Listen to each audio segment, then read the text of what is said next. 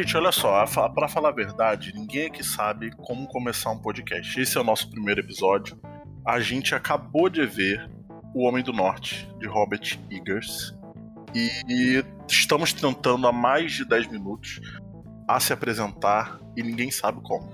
Então, vou dizer que ao meu lado está virtualmente, pelo menos falando, Ricardo Carvalho e Guilherme Cândido. É, Ricardo, você tem alguma coisa para falar? Umas considerações sobre o filme mais heterossexual que eu já vi na minha vida e esperava mais. Eu posso começar desse jeito. E sobre você, Ricardo? O que, é que você tem para falar? Sobre mim? Eu? Exatamente. Bem, eu sou um, um grande amante do, do, cinema, da famosa sétima arte. Eu, além de, disso, sou um estudante de psicologia e estamos se reunindo aqui como três melhores amigos para discutir e bater cabeça para falar sobre essa belíssima arte que é o cinema, né? E você, Guilherme? Se você não quiser falar também, eu falo por você, entendeu? Porque eu não, tenho uma longa descrição à sua pessoa. Ah, não, não começa querendo me emocionar, né? Justamente no piloto do podcast, né? Então, bom dia, boa tarde, boa noite, não sei qual momento que as pessoas vão estar nos ouvindo. É, eu sou Guilherme Cândido, sou crítico de cinema desde 2015, sou graduado e pós-graduado em cinema, mas acima de tudo eu sou um cinéfilo, assim como o Ricardo, assim como você sou um apaixonado pela sétima arte. E acho que a gente tem um, um filme que vai ser realmente um prato cheio né, para a gente discutir hoje. Então, a gente viu, a gente acabou de ver juntos aqui, né? O... Nós vimos, senão o Guilherme vai me matar. A gente viu, é meio complicado. Nós vimos é... O Homem do Norte, de Robert Eggers. 20 e... minutos atrás, né? há uns 20 minutos atrás. E é engraçado porque a minha primeira anotação, e eu acho que vocês vão rir, é... eu vou ler, né? Tá, tá escrito. Não, você tinha dito que não ia ler, cara. Não, mas eu tenho que ler. Isso aqui tem que ser, isso aqui tem que ser lido, porque. Deixa a colinha dele, deixa a colinha eu, escrevo, eu escrevo as coisas, né? E e fica só como uma referência para eu lembrar de algo maior. Mas essa referência aqui ficou engraçada. O peido do menino ficou feio, eu escrevi. Caralho! muito bem observado. Muito, muito justo, muito bem observado. observado muito bem ouvido, né? Caralho, velho. é, eu achei. Eu... Até ele inveja esse ouvido que você tem. Falando, falando a sério, eu achei realmente muito feio. Ficou parecendo, parecendo um, um momento de rir, assim, do filme. É, sound stock do, do, do, do, YouTube, né? É, pareceu que, que era pra eu rir, entendeu? Para que era um momento cômico. O Robert Eggers, ele adota um tom solene né? E ele parece que tem dificuldade para poder abandonar essa solenidade, então em alguns momentos fica difícil, né? A primeira coisa que, que me impressionou bastante foi a fotografia, né? Essa coisa é, da presença das velas, né? No, no ambiente e, e, tudo mais. Uh, uh, sempre me impressiona muito, né? Foi um bom trabalho né, nesse filme.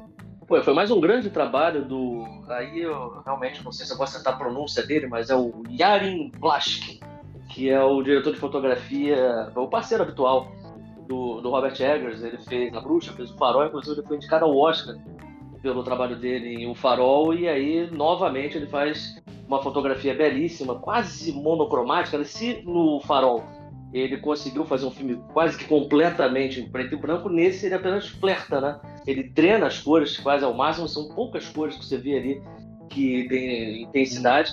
No geral, é um filme muito escuro, muito opaco, né? Não, quando na noite, quando na noite é, lembra um pouco uma escala de cinza, né? De tão Sim. de tão é, tirada a saturação, né? Acho que de certos de, de de, de, de, de certos, como eu posso dizer, certos objetos, mas, por exemplo, você vê ainda um verdezinho aparecendo. Mas é engraçado, em, em geral, é uma escala de cinza, né? Sim, sim. Quando ele fica de noite, ele brinca com preto e branco, né? Vamos dizer assim. É, é quase. É quase, é quase uma falta de, de, de outras cores, né? Além do. E os enquadramentos também, todos muito certinhos, centralizados ali, né? Ele tem um rigor formal muito forte nesse filme. É, na verdade, o Robert Eggers é um diretor que tem um, um formalismo né, é, muito rígido. Sim. Ele pesquisa bastante sobre né, os assuntos que ele vai abordar, porque tem muita riqueza de conteúdo cultural que a gente pode ver nesse Homem do Norte. Assim como uma bruxa, ele buscou bastante conhecer sobre o conteúdo, né? Pegar sobre uma, uma lenda, uma história né, de, de livro que inspirou, inclusive, Shakespeare, né? Essa história desse personagem principal. É, é muito difícil você abordar e não ficar algo tão, tão maçante e, e, e, e, difícil de entender, né? Ele conseguiu ser bem didático. É engraçado, eu, eu quando, quando eu tava vendo o filme e veio a primeira bruxa, é, me lembrou muito Macbeth. Caralho, eu, né? tava pensando nisso. Do, do Shakespeare. E aí depois pensando sobre o filme, né, nesses 20 minutinhos aí que a gente levou para começar a gravação, é... eu tava lendo a ficha técnica do filme e aí o e o nome dos personagens, o nome do personagem é Hamlet, né? Sim. Só falta o, o H e... e nunca li Hamlet, mas provavelmente tem as bruxas também, como tem em Macbeth, né? E e, bom, achei, achei muito interessante essa, essa inspiração, né? Eu acho, inclusive, que se você observar de novo a palavra, o nome Hamlet, eu acho que todas as letras de Hamlet estão aí. Eu acho que ele deu uma embaralhada ali, o Shakespeare, né, pra poder sim, sim. sim, exatamente. Eu, eu, eu, eu iniciei falando que eu me senti um idiota por causa disso, né? Porque eu lia uh, o nome do personagem principal, eu falei, é, Entendi. Apesar de um ter, um ter vindo antes do outro, né? Enfim. Sim, é interessante notar até que o. Não, essa história veio antes, inclusive. Sim. O Ricardo tinha comentado essa questão do Robert Eggers ter um, um apego né, à, à, história, enfim, os filmes deles costumam é, primar pela, pela autenticidade histórica, né, um cara que se empenha muito nisso, na pesquisa. E ele, inclusive, ele contratou profissionais né, para poder pesquisar. E tem até um professor muito famoso, agora eu não me recordo o nome, que auxiliou ele na, na, nessa pesquisa, mas em, né, em, contrapartida ele parece que esbarrou um pouco de limite do estúdio. Né? Você pode notar que, é, embora ele aborde o idioma né, original, os personagens majoritariamente se comunicam em inglês, né? Aquele inglês com sotaque forte, que é uma coisa Sim. típica de Hollywood, né? Sim. É, exatamente. Acho é, que inclusive ele... você tinha. Desculpa, Ricardo, pode falar. Não, eu acho que faltou um pouco de, de coragem para ele fazer realmente o filme inteiro na, na, língua original, né? Porque ficar fazendo essa mesclagem assim, entre é, uma língua e outra, para mim, não, não gosto muito não. Ser bem sincero, sem querer dar uma de conservador, mas se for para brincar com a outra língua, faça o filme inteiro desse jeito. Tarantino acabou de curtir seu comentário. Não, eu acho que. Então, então, eu tava lendo sobre isso, né? Porque o, o, o Guilherme tinha me dito que o. que o Robert Eggers não teve mão na. na. na corte final na no, no corte final, né? E ele falou que foi a coisa mais horrível que ele já fez na vida dele, entregar um filme dele é, para ser feitas essas modificações em nome do estúdio. Ah, e 24, né? que, que ele. Acho que o, o Guilherme deve. Eu? Sabe, Guilherme? O quê? Não é a A24, isso eu acho que não. Não, foi a Fox Features. É, é verdade. O restante do mundo que a gente distribuiu foi a Universal. Então. É, ele tava dizendo que ele quer fazer um filme grande se bobear muito, né, se bobear maior do que o Homem do Norte, mas ele acha que ele não vai permitir isso acontecer de novo. Essa essa Bom, essas modificações, né, que são exigidas por certos estúdios, né? E ele não, não, não gostou da experiência nem um pouco. Eu acho que, assim, é... você vê o filme, você vê que é um filme dele.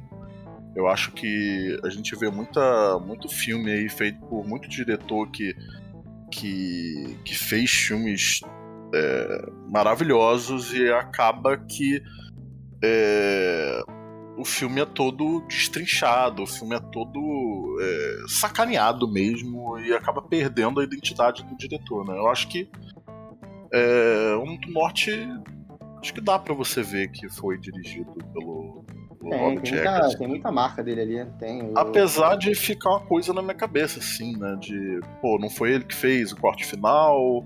É, eu acho, já falando minha opinião em geral do filme, eu acho que esse é o mais fraco dele, sem Sim. sombra de dúvidas. Concordo plenamente.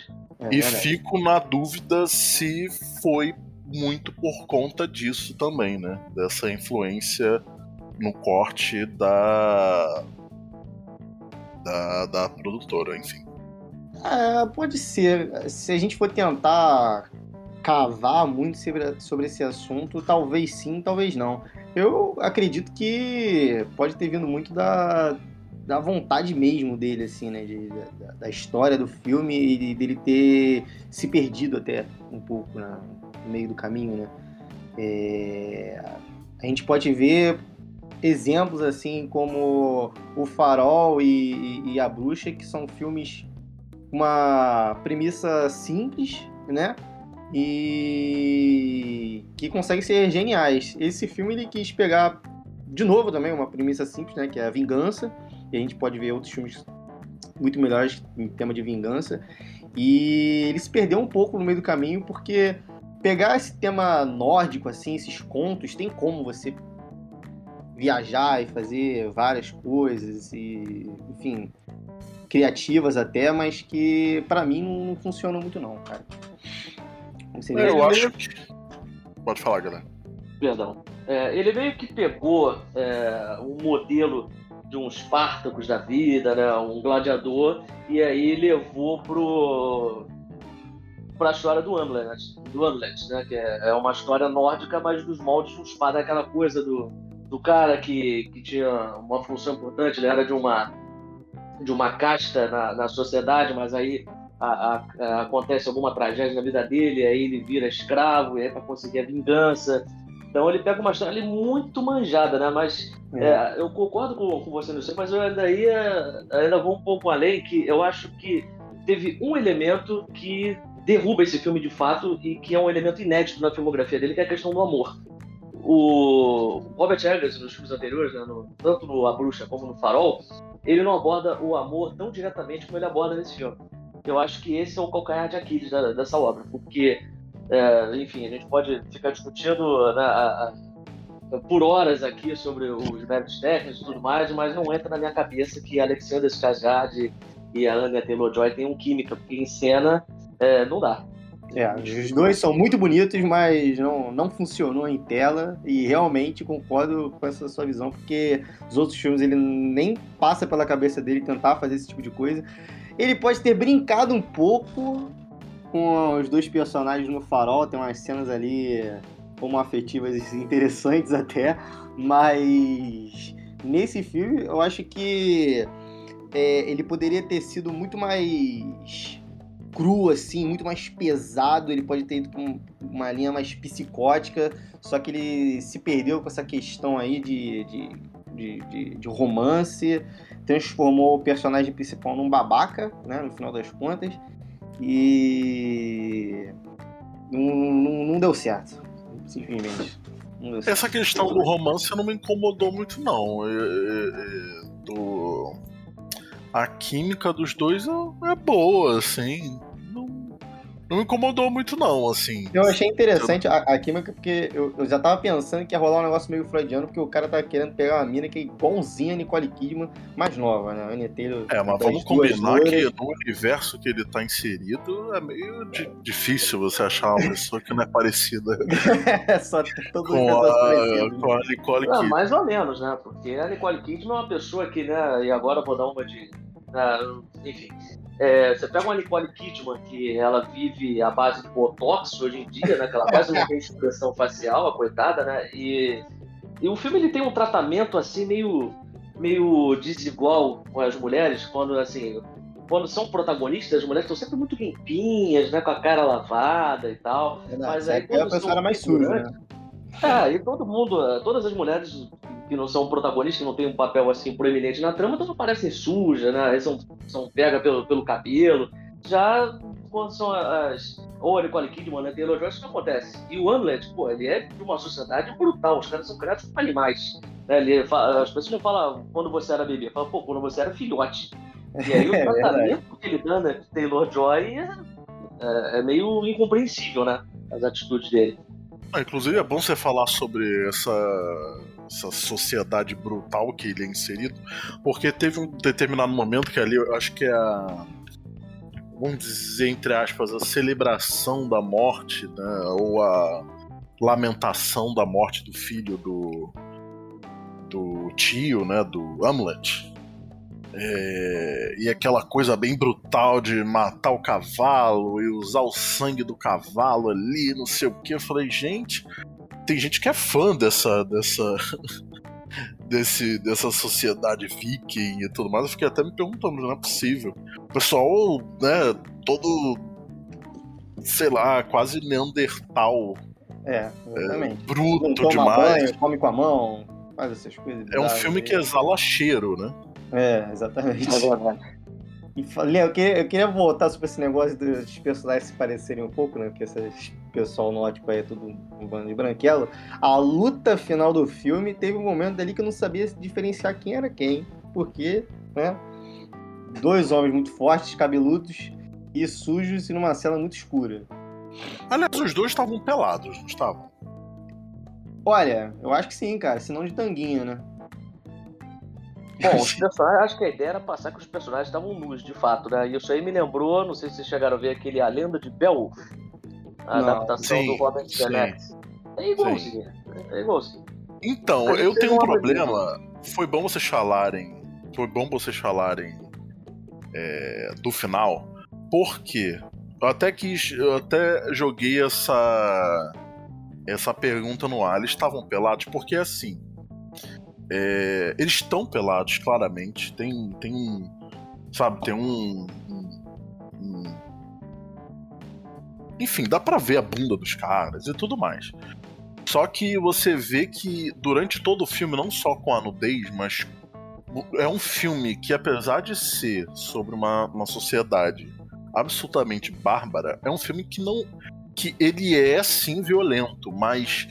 É, a violência não é sempre mostrada de forma muito gráfica. É, Percebi isso. isso Tem uma preocupação. Poderia ter sido um pouco mais psicótico, poderia ter sido um pouco mais, né?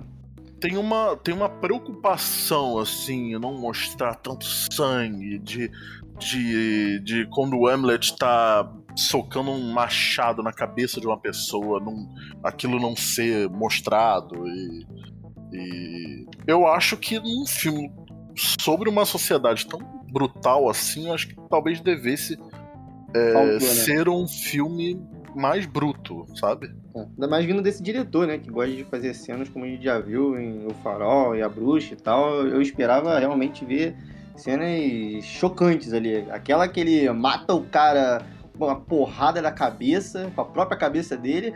Eu esperava que a câmera virar e mostrar um rosto completamente desfigurado e não teve nada. Só foi ali faltou uma, faltou um, um, uma coragemzinha ali. Acho que já fez filmes mais pesados, entendeu? Tem cenas na bruxa ali que são bizarrésimas. E nesse filme ele tinha tudo para fazer um bagulho pesadíssimo e só sobrou para bundas e sangues aleatórios. É, essa questão da. Bom, se eles se eles queriam que o filme não fosse classificado como 18 anos, eles claramente falharam. E, e eu acho que torna ainda pior, né? Será que é um pouco na questão da gente ter. Assim. É... Não, eu tô falando que eu estou 100% decepcionado. gostei de muitas coisas no filme, né? Mas depois que a gente é apresentado a, a carreira desse. ao começo da carreira desse, desse diretor, a gente espera que esse filme tenha pelo menos algumas pitadas de terror, né? E nesse quesito eu vou dizer que eu me decepcionei um pouco, porque eu não pesquisei também antes de ver o filme, né? É, todos nós aqui gostamos de fazer isso, a gente ia que nem uma, uma página em branco para ver o filme. E como eu tô acostumado aos outros filmes dele tem uma pegada de terror, esse eu não sei, é só. Né? Foi um filme viking. O Robert Eggers como uma, um cineasta que ele é fortemente influenciado pelo expressionismo alemão, né? E aí, como o expressionismo alemão é envolto mais em, é, na, em questões sombrias, né? Aí ele tende a gerar essa impressão de que ele é de um terror, né? Mas, sim, sim. mas eu entendo perfeitamente. Tem uma. Tem uma cena que. que eu gostei bastante. Não sei se vocês vão lembrar, que é. Eu acho que já é a entrada da fase adulta do Hamlet, né? Ah, que tem um plano é... sequência, né? É, tem um pequeno plano sequência, mas o, o, o, o, mais interessante dessa cena é a, é a câmera passando, Sim. né? O movimento um, de câmera. Um movimento de câmera muito interessante, né? Passando ali da, da, da terra, vamos dizer assim, né? Ele sai da floresta, vai pra sai água da... e senta no barco né? junto com Exatamente, muito achei bom. muito, muito legal. Muito, muito legal. Sim. Muito Sim. bem feito, realmente. Também tem, tem alguns pequenos planos sequências, mas assim, não são nada é, que chame muita atenção, mas esse movimento de câmera me chamou é, é muito positivamente. envolvido, né, também. Os planos é sequência dá pra... tem muito gimmick, né? Que são aqueles cortes escondidos, né? Muitos planos sequência dá pra ver ali que alguma coisa passa sim, guerra, né? Sim, aí não, não, não chama tanta atenção, mas tem alguns movimentos de câmera muito inventivos, assim. Tem um que, que eu me esqueci, cara. É tem um, um, um plano mais aberto, a câmera sobe é, ao céu, depois ela vira de novo e é um plano detalhe de um personagem que eu não vou me lembrar qual que era. Enfim, tem uns movimentos de câmera assim muito muito interessantes. Ele, ele é um diretor competente pra caramba, até quando eu acho que ele não acertou tanto como foi nesse filme. Mas é inegável que o cara é, é bom no que faz. Sim, sim, sim. Ele, tem, tem, tem que dar suas considerações que realmente Robert Eggers ele, ele é um diretor muito competente, ele é muito bom. É... Eu sinto que, assim, eu não sou de, de reclamar desse tipo de coisa, eu até gosto, né, quando bem utilizada. Mas muitas cenas ali com os efeitos especiais, assim, umas paradas meio lúdicas, aquela questão da árvore genealógica, ele botando a mão dentro da, do corpo do pai, vai, não sei o que. Confesso que não esperava e também não curti muito esse quesito. Eu, eu achei meio mal, eu de mau gosto também essa, é, essa questão que... aí da, da árvore. É, é... Eu achei, acho que ficou feio, na raiz da palavra, ficou meio feio aquilo ali. Também não gostei não. É... Não concordo com vocês. Fala de novo, Guilherme. Não, eu quis dizer que eu concordo com vocês, mas eu acho que pior ainda foi o CGI naquela cena no terceiro ato do, do Hamlet, com a Olga, né, de se abraçando no barco. Dá pra ver claramente que aquilo ali, eles estão no estúdio, né? Nossa, aquilo ali realmente me incomodou bastante. Não, o, a, o filme começa com uns efeitos especiais não tão agradáveis, para falar a verdade. Eu acho aqueles naviozinhos ali no, no mar. achei feio.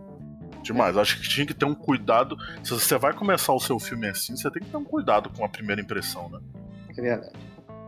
Todas as cenas do mar, na verdade, ou a maioria delas, são muito superficiais, assim, falando de, de, de efeitos realmente. É, para um filme que o próprio Robert Eggers fala que é um filme grande da carreira dele, é, eu acho que pecaram nesse, nessa questão aí. E é um filme que não teve um orçamento, não foi um filme de baixo orçamento, né? É porque a gente consegue notar que, que essa produção realmente foi, foi bem orçada, digamos assim, porque o estúdio manteve o Robert Eggers aí em rédeas curtas, né? Sim. Então realmente é uma surpresa de não terem investido tanto em efeitos visuais. É, e, e eu tava comentando antes da gravação que os posters utiliz, os utilizados para marketing desse filme foram complicados de, de, de, de serem olhados assim. Eles deram destaque a personagens que têm pouquíssimo tempo de tela também, né? Também é. Se o William Defoe é feio, aquela foto dele no pôster tava pior ainda, né, cara? Aquela cabeça. Não, dele... e é engraçado, porque assim, tem certas coisas que você é. É. Tem certas coisas, por exemplo. Se você, se você dependendo do, das luzes, da luz que você bota numa, tirando uma foto, você atrai atenção para muitos detalhes. Nesse, nesses pôsteres, vocês veem muitos detalhes de tudo. As é, é, as roupas utilizadas ali parecem fake, porque o pôster é muito é, é ruim, é feito parece que é feito de forma amadora, entendeu? Acaba que tudo ali fica amador, parece. Eu, eu vi, eu vendo aquilo, falei, porra, sabe, a função de um pôster desse tipo é, é, vender o filme, a pessoa querer ver o filme. Aquilo ali foi. A impressão em mim foi totalmente contrária. Eu falei, meu Deus do céu, tô com medo de ver esse filme. Parece meio que um trabalho meio, meio escravo de editor da, da Marvel, né? Parece que tu mandaram fazer o pôster em menos de, de uma hora pra postar. Realmente estava muito esquisito, muito esquisito mesmo. E teve esse negócio do foco também nos posts que o Guilherme falou, de, de, de personagens completamente secundários pro, pro filme, né?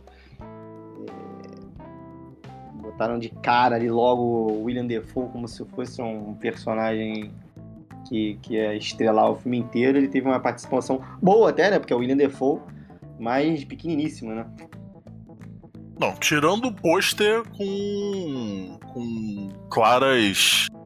É, claras referências a, a, próprios filmes da Marvel mesmo, que é, aquele, que é aqueles personagens todos juntinhos assim, no meio. Ah, sim, claro, que Cê... o personagem vai crescendo Porra, vai tendo não... maior em cima, né? Caramba, é. não, não, não condiz, sabe, com, com um pouco a, a qualidade desse filme, apesar de não ser, não é, nem, não, não é meu preferido, mas assim, complicado, os posters com os personagens sozinhos. Tem um é, a gente tem que lembrar que, que na verdade, quem, quem quem a Marvel roubou isso aí do, dos Star Wars, né? Quem fazia post desse jeito é Star Wars, só que os posts de Star Wars são lindos demais. Aí a Marvel pegou isso como modelo para todos os posts deles e, e, depois virou modinha todo mundo fazer isso. Né? Porque o que, que a Marvel toca vira, vira modinha.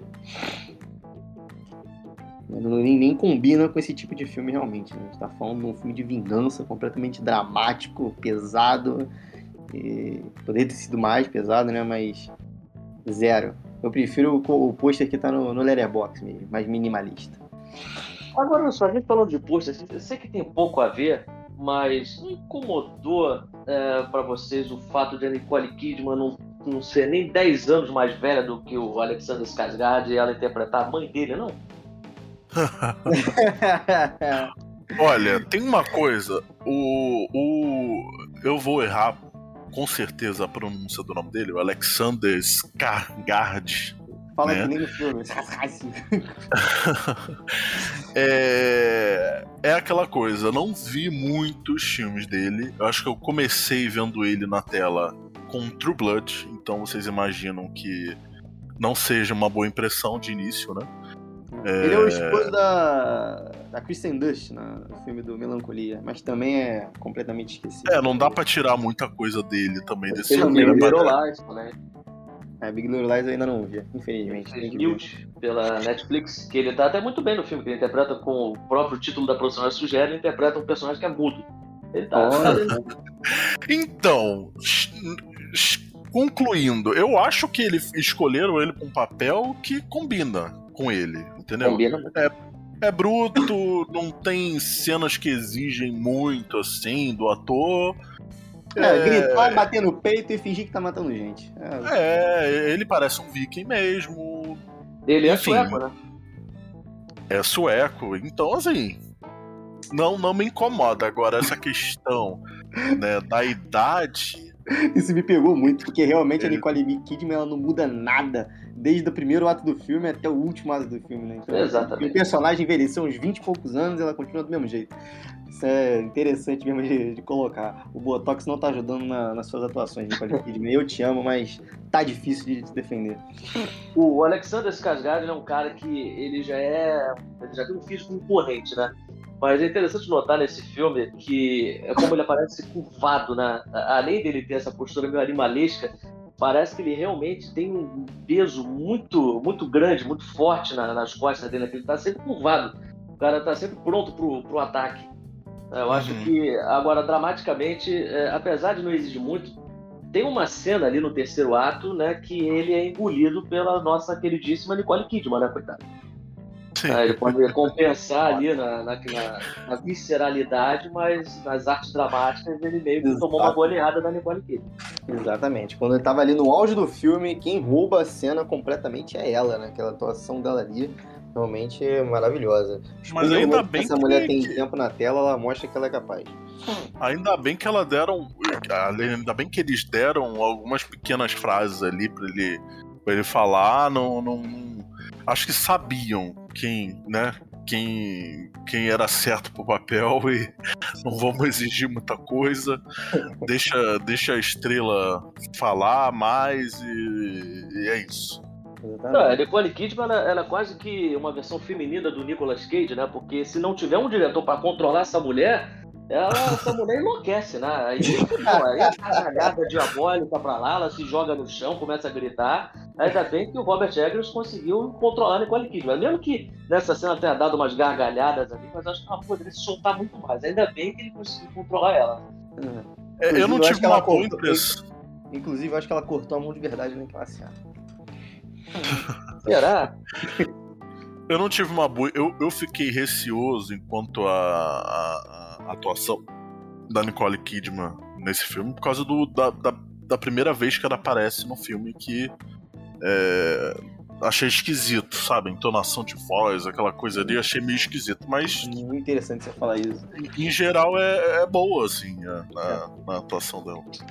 É interessante você falar isso porque eu também senti a mesma coisa, só que com todos os personagens. Parece que eles estão muito robotizados. Você lembra daquele filme do. Você, você lembrou de Macbeth?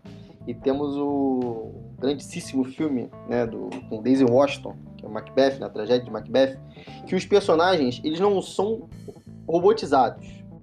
É bem melhor, na verdade, o sistema de, de diálogo naquele filme, porque por meio de, de, de, de, frases enigmáticas, né? São provérbios ali, metáforas e tudo mais. O filme todo parece uma poesia, eles falam por meio de, de mensagens subliminares e tal.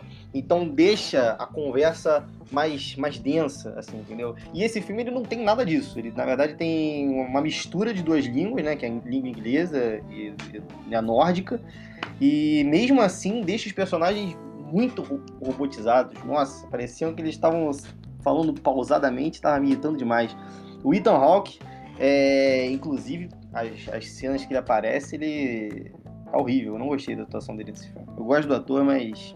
É difícil eu gostar de alguma atuação do Ethan Hawke pra falar a, a boa. Mas vocês são hereges. Verdade. Não, não, vocês não, o Matheus, porque ele nunca viu é, a, a saga do Before.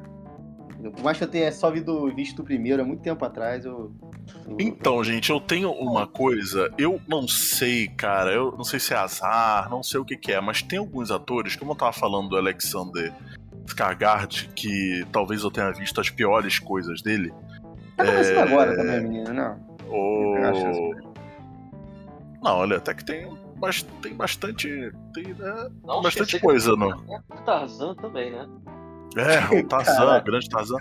Mas eu acho que do Ethan é Hawke. O Ethan Hawke eu vi as piores coisas dele. Então. É, dá pra vocês me entenderem, né? Eu realmente vi as piores coisas dele. Então. Ah, tem Boyhood, tem a saga do Before que eu tenho que continuar vendo.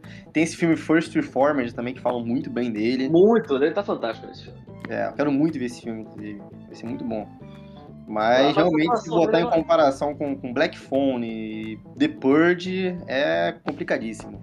Mas é só se lembrar do pequeno menino Ethan Hawke em Sociedade do Poetas Mortos, que o papel dele é maravilhoso, né? Poxa vida. Muito bom, cara. Esse filme é para chorar, sempre. Mas eu fiquei com. Ficou com, perdão, te interrompi. Eu fiquei com curiosidade de ver mais coisas da Anya Taylor Joy. é lindíssima demais, maravilhosa. Eu acho que ela tava, eu acho que ela tava bem. Sim. É, e fiquei com curiosidade de ver mais coisas dela. Ele reciclou ela de, de, de A Bruxa porque ele realmente é uma atriz muito boa. Recentemente ela ganhou o Emmy pelo Gambito da Rainha, né? Sim. Ela fez ascensão em Hollywood, fez Fragmentado, né? Do, do Shyamalan, né? Ex-grande diretor Shyamalan.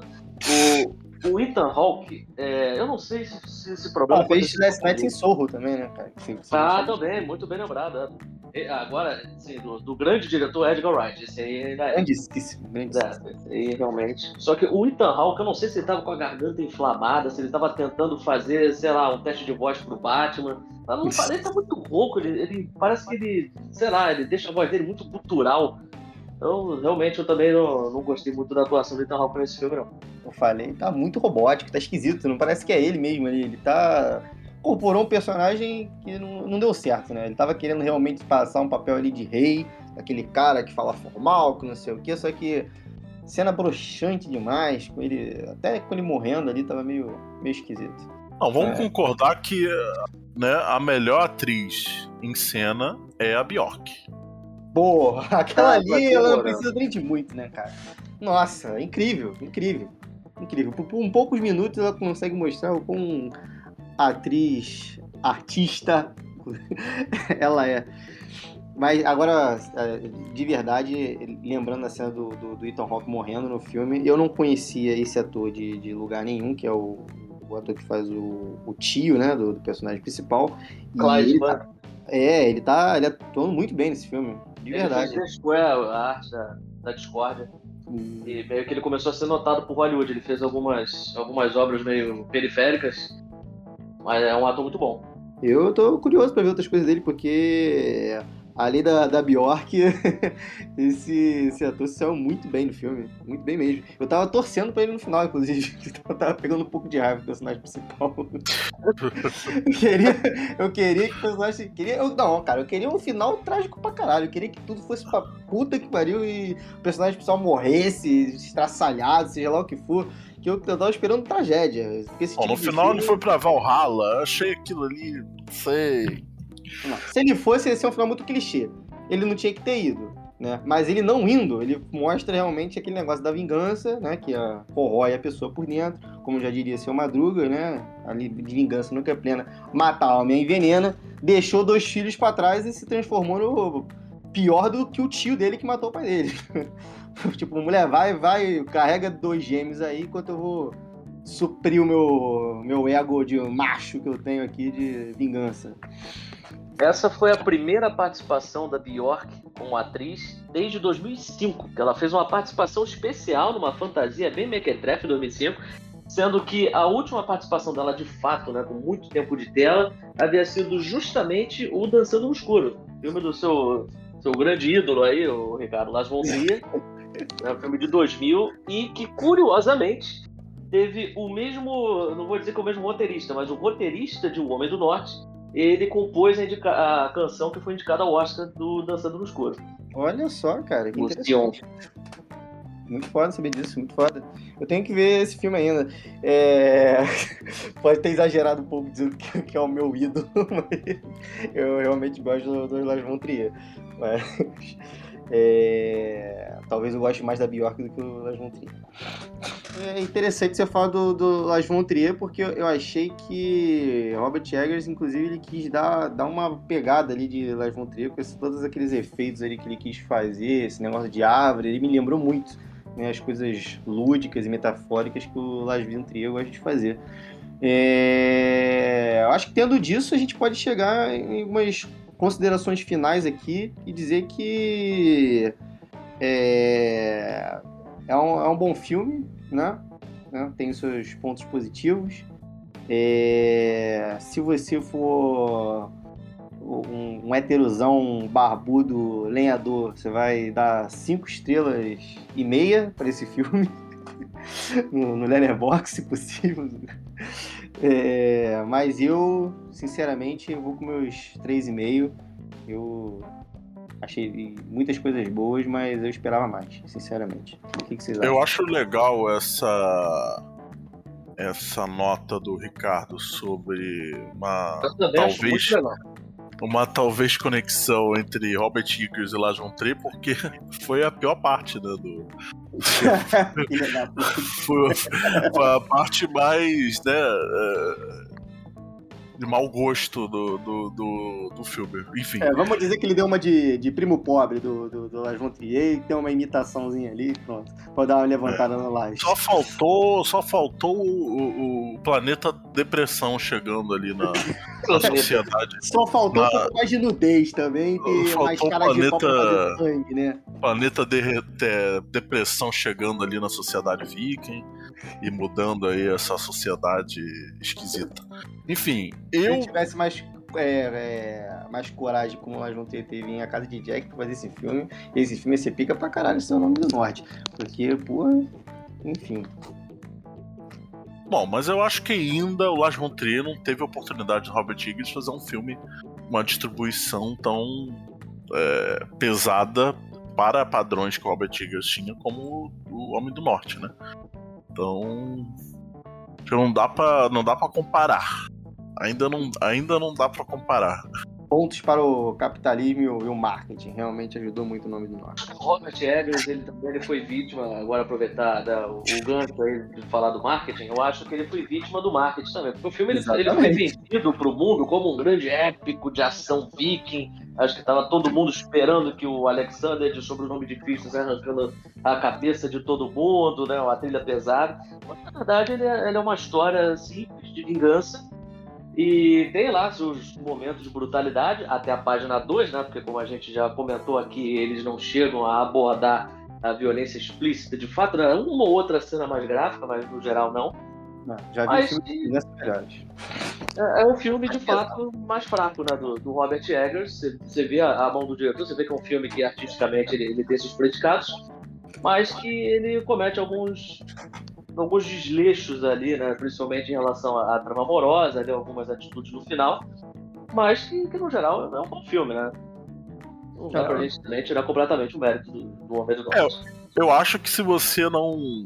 Se você não entra no filme esperando tudo que é, foi vendido do filme, acho que se você. Esse é um filme bom para você entrar no escuro eu acho que, que você. Se você gosta, né? Se você gosta ali de uma boa história de vingança, se você gosta ali de, sabe, dessa coisa bruta e tudo mais, você vai gostar. É um bom filme.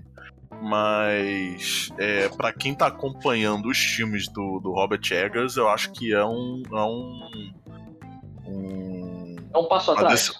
É um passo atrás, é uma decepção eu acho que mostra que, que, que os diretores têm que ter muito cuidado, sabe? Eu acho que assim, não tem nenhum problema você querer fazer um filme grande.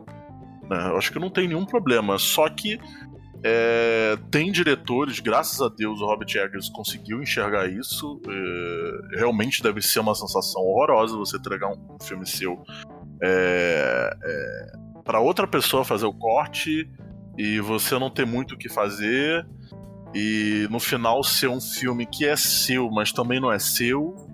E assim, é, é complicado. Eu acho que não tem nenhum problema você querer fazer um filme grande, claro que não. Mas é, é complicado, né? Eu acho que, ossos do ofício, né? Você vai querer fazer alguma coisa realmente é, um pouco puxado mais pro lado marqueteiro, só que acaba não saindo 100% do jeito que você quer, né? O diretor, o diretor, o, o estúdio investiu muita grana e o estúdio está querendo que tá querendo que o investimento retorne, né? Tá querendo lucro. Então Sim. eles acabam, né, minando o projeto. Mas outros diretores também passaram por isso, não. O próprio brasileiro José Padilha passou com isso com o Robocop. Ele deu uma entrevista dizendo que estava passando realmente os piores momentos da carreira dele, que ele falou. Mas é aquilo que o Ricardo comentou também, a questão do capitalismo, né, cara? Money talks. Ah, ia falar agora sobre isso. Sempre estragando é. tudo, né, cara? Se não fosse Mas pelo eu... capitalismo, a gente não teria 20 filmes do Halloween, estragando completamente a saga também, a gente precisa lembrar disso. Complicado. Mas eu acho que eh, talvez a indústria esqueceu que é possível querer ganhar dinheiro e conseguir ganhar dinheiro e fazer algo muito bom. É verdade. Entendeu? Eu não acho que. Eu não acho que são junções que um estraga a outra. Ah, eu quero ganhar dinheiro. Beleza, mas tem como você fazer. Você gastar dinheiro bem. Que tem a questão. Você pode gastar muito bem num filme. Você pode gastar muito mal num filme. Você pode gastar 200 é. milhões de dólares num filme. Você pode gastar muito mal. Mas tem como você gastar muito de... bem e você ter um retorno absurdo, né? Será que faltou um pouco de pulso firme no Robert Eggers nesse quesito?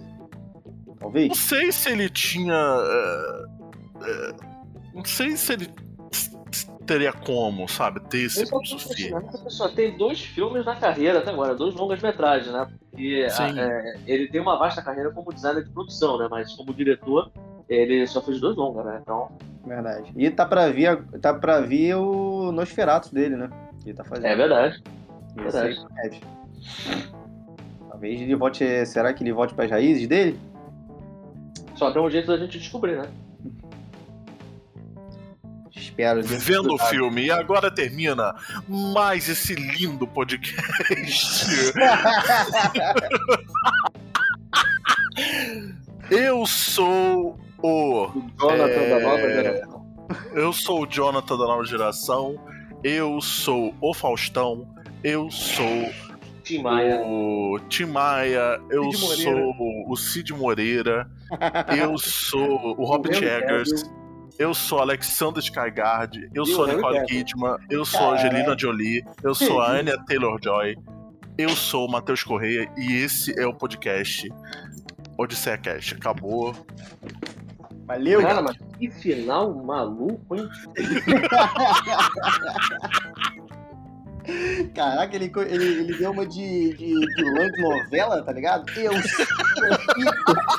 sou É, só faltou eu sou rica, tá vendo? Não sei como é que eu tô pensando isso na hora, cara. É enriquecido esse final.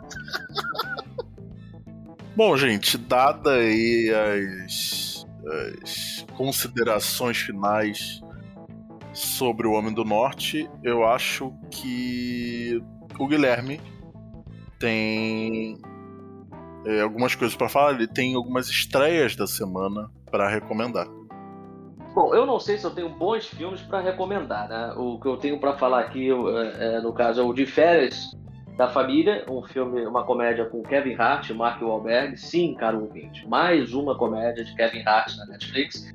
Menos de três meses depois de O Homem de Toronto, Kevin Hart ataca novamente com mais uma comédia medíocre. Isso aí é esquema de pirâmide, esse negócio que esse Kevin Hart faz aí com o cinema. É, eu já não tô mais aguentando o Kevin Hart. Eu confesso que eu tô com medo da Netflix estar investindo numa espécie de Kevin Hart Cinematic Universe, cara, que, que realmente tá, tá foda. É uma comédia medíocre, uma comédia que realmente carece de inspiração. O Kevin Hart, ele interpreta o Kevin Hart, ele tá fazendo o mesmo papel de sempre, daquele marido é, desastrado, mas de bom coração e que tem um parceiro em cena para ou reagir às maluquices dele ou servir de escada para ele. Que no caso é o Marco Roberto, que está extremamente desconfortável no papel. E a, o Diferente da Família ainda tem a marca registrada do Kevin Hart, que é a escatologia. Né? São piadas com vômito, com peido, enfim. Ó, talvez tenha um peido que escolheram pra, pra, pra criancinha aí do Homem do Norte peidar é, Talvez tenha o caso do Kevin Hart, você acha? Não sei, pode ser, pode ser uma conexão aí. Cara, olha, tá aí um crossover que eu assistiria, cara. Eu torço muito pro Hamlet decapitar o personagem do Kevin Hart. Nossa, é incrível. Tem mais alguma recomendação não recomendável? Nada, essa é meio que uma recomendação, é, Matheus, que é o Samaritano nova produção de Sylvester Stallone, a lenda do cinema de ação, indicada ao Oscar por Rock, Creed, já fez Rambo, já fez Cobra, já fez Pare, senão a mamãe atira, todos eles no mesmo nível de qualidade. Não, brincadeira. É, em homenagem ao filme héterozão que, temos, que vimos hoje, tem aí um filme do Sylvester Stallone que só faz filme de macho. É verdade, é verdade.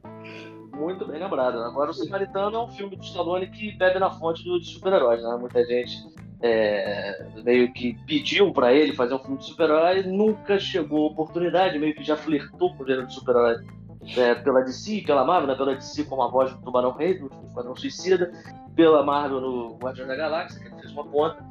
Mas nesse filme ele encarna um super-herói de fato, na né? calça samaritano do título, e é uma história que não traz grandes invencionices, não, não se pretende como. É, não tem ambições, mas é uma história que diverte. O, o Stallone está muito carismático, como sempre. Ele, apesar da idade, ele já tem 76 anos. É difícil olhar para o Stallone e falar que tem 76, 76 anos. anos, caralho. É, Pois é. e ele foi é... ontem que eu vi o melhor filme dele, cara, que era Pequenos Espiões 3D. Melhor vilão de todos os tempos. Silvestre Stallone nesse filme. Enfim. ok. E, bom, é, passado esse momento de delírio aí, cara, ouvinte, ele estava delirando. Por favor, não, não leve isso a sério.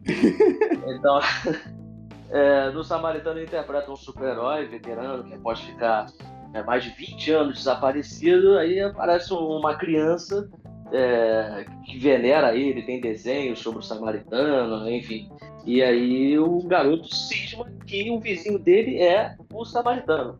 E o garoto estava certo o tempo todo. Só que o problema é que o filme ele, ele começa pelo chão, querendo discutir sobre violência urbana, a pobreza, mas quando entra o Stallone em cena, quando entra o samaritano, ele meio que começa a articular esses elementos super-heróicos sem a menor desenvoltura. Aí tem que surgir um vilão que tem que ser a altura né, do, do super-herói, aí o vilão que era. que tem um visual muito legal, mas ele é, começa realista, mas ele começa a, depois descamba para caricatura, tem diálogos extremamente exagerados, dolorosos, enfim, tudo isso para atender a demanda de, de filme de super-herói. E é claro que no final, né, tem que ser bombástico, né, tem que ter bastante CGI. Então, se o caro ouvinte ele está procurando por um filme filosófico, um filme profundo, né, um filme que, que vai reinventar o subgênero do super-herói, Samaritano definitivamente não é para você. Se você está procurando um entretenimento mais palatável, uma diversãozinha escapista, acho que Samaritano tem tudo para agradar. E por favor, mesmo você assistindo essas duas recomendações, não desligue o seu cérebro, né? Como algumas pessoas gostam de falar. Não, esse filme é favor. é bom. Esse filme é bom você desligando o seu cérebro, não. pode, pode, pode ver com o seu cérebro ligado. Mas. Ele acha que tá vendo rock super-herói, pô. É tipo isso. Só que não vai ter o Creed. Infelizmente. Poderiam colocar o Creed no lugar desse vilão, cara. O vilão é muito caricato, muito estereotipado. Acho que o Creed daria conta do recado.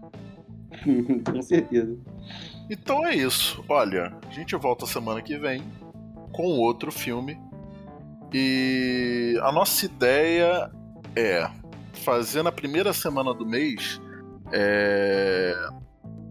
um episódio sobre um filme mais recente. A segunda semana do mês, um filme é, de qualquer época, é, mas que tem esse ar de descoberta, seja uma coisa é, que não, não esteja, é, que não seja muito falada, talvez, alguma coisa do tipo. Na terceira semana a gente vai falar sobre uma pessoa da indústria, né? pode ser um produtor, um roteirista, um diretor, é, uma atriz, um ator, enfim, qualquer pessoa é, da indústria. E na quarta semana a gente vai abordar um tema específico. E, e aí nesses, nessas duas últimas semanas a gente vai falar de vários filmes. Que vai ser como se fosse um, entre aspas, um estudo sobre aquilo que a gente está sobre aquilo que a gente está falando. E nessas duas primeiras semanas a gente vai falar de um filme específico. E claro, no final a gente acaba falando de um bando de coisa e eu acho que isso que é o interessante. Enfim, é isso. Tchau, tchau. Tchau, tchau, tchau galera. Obrigado, ouvintes. Falou, valeu. Tchau, tchau.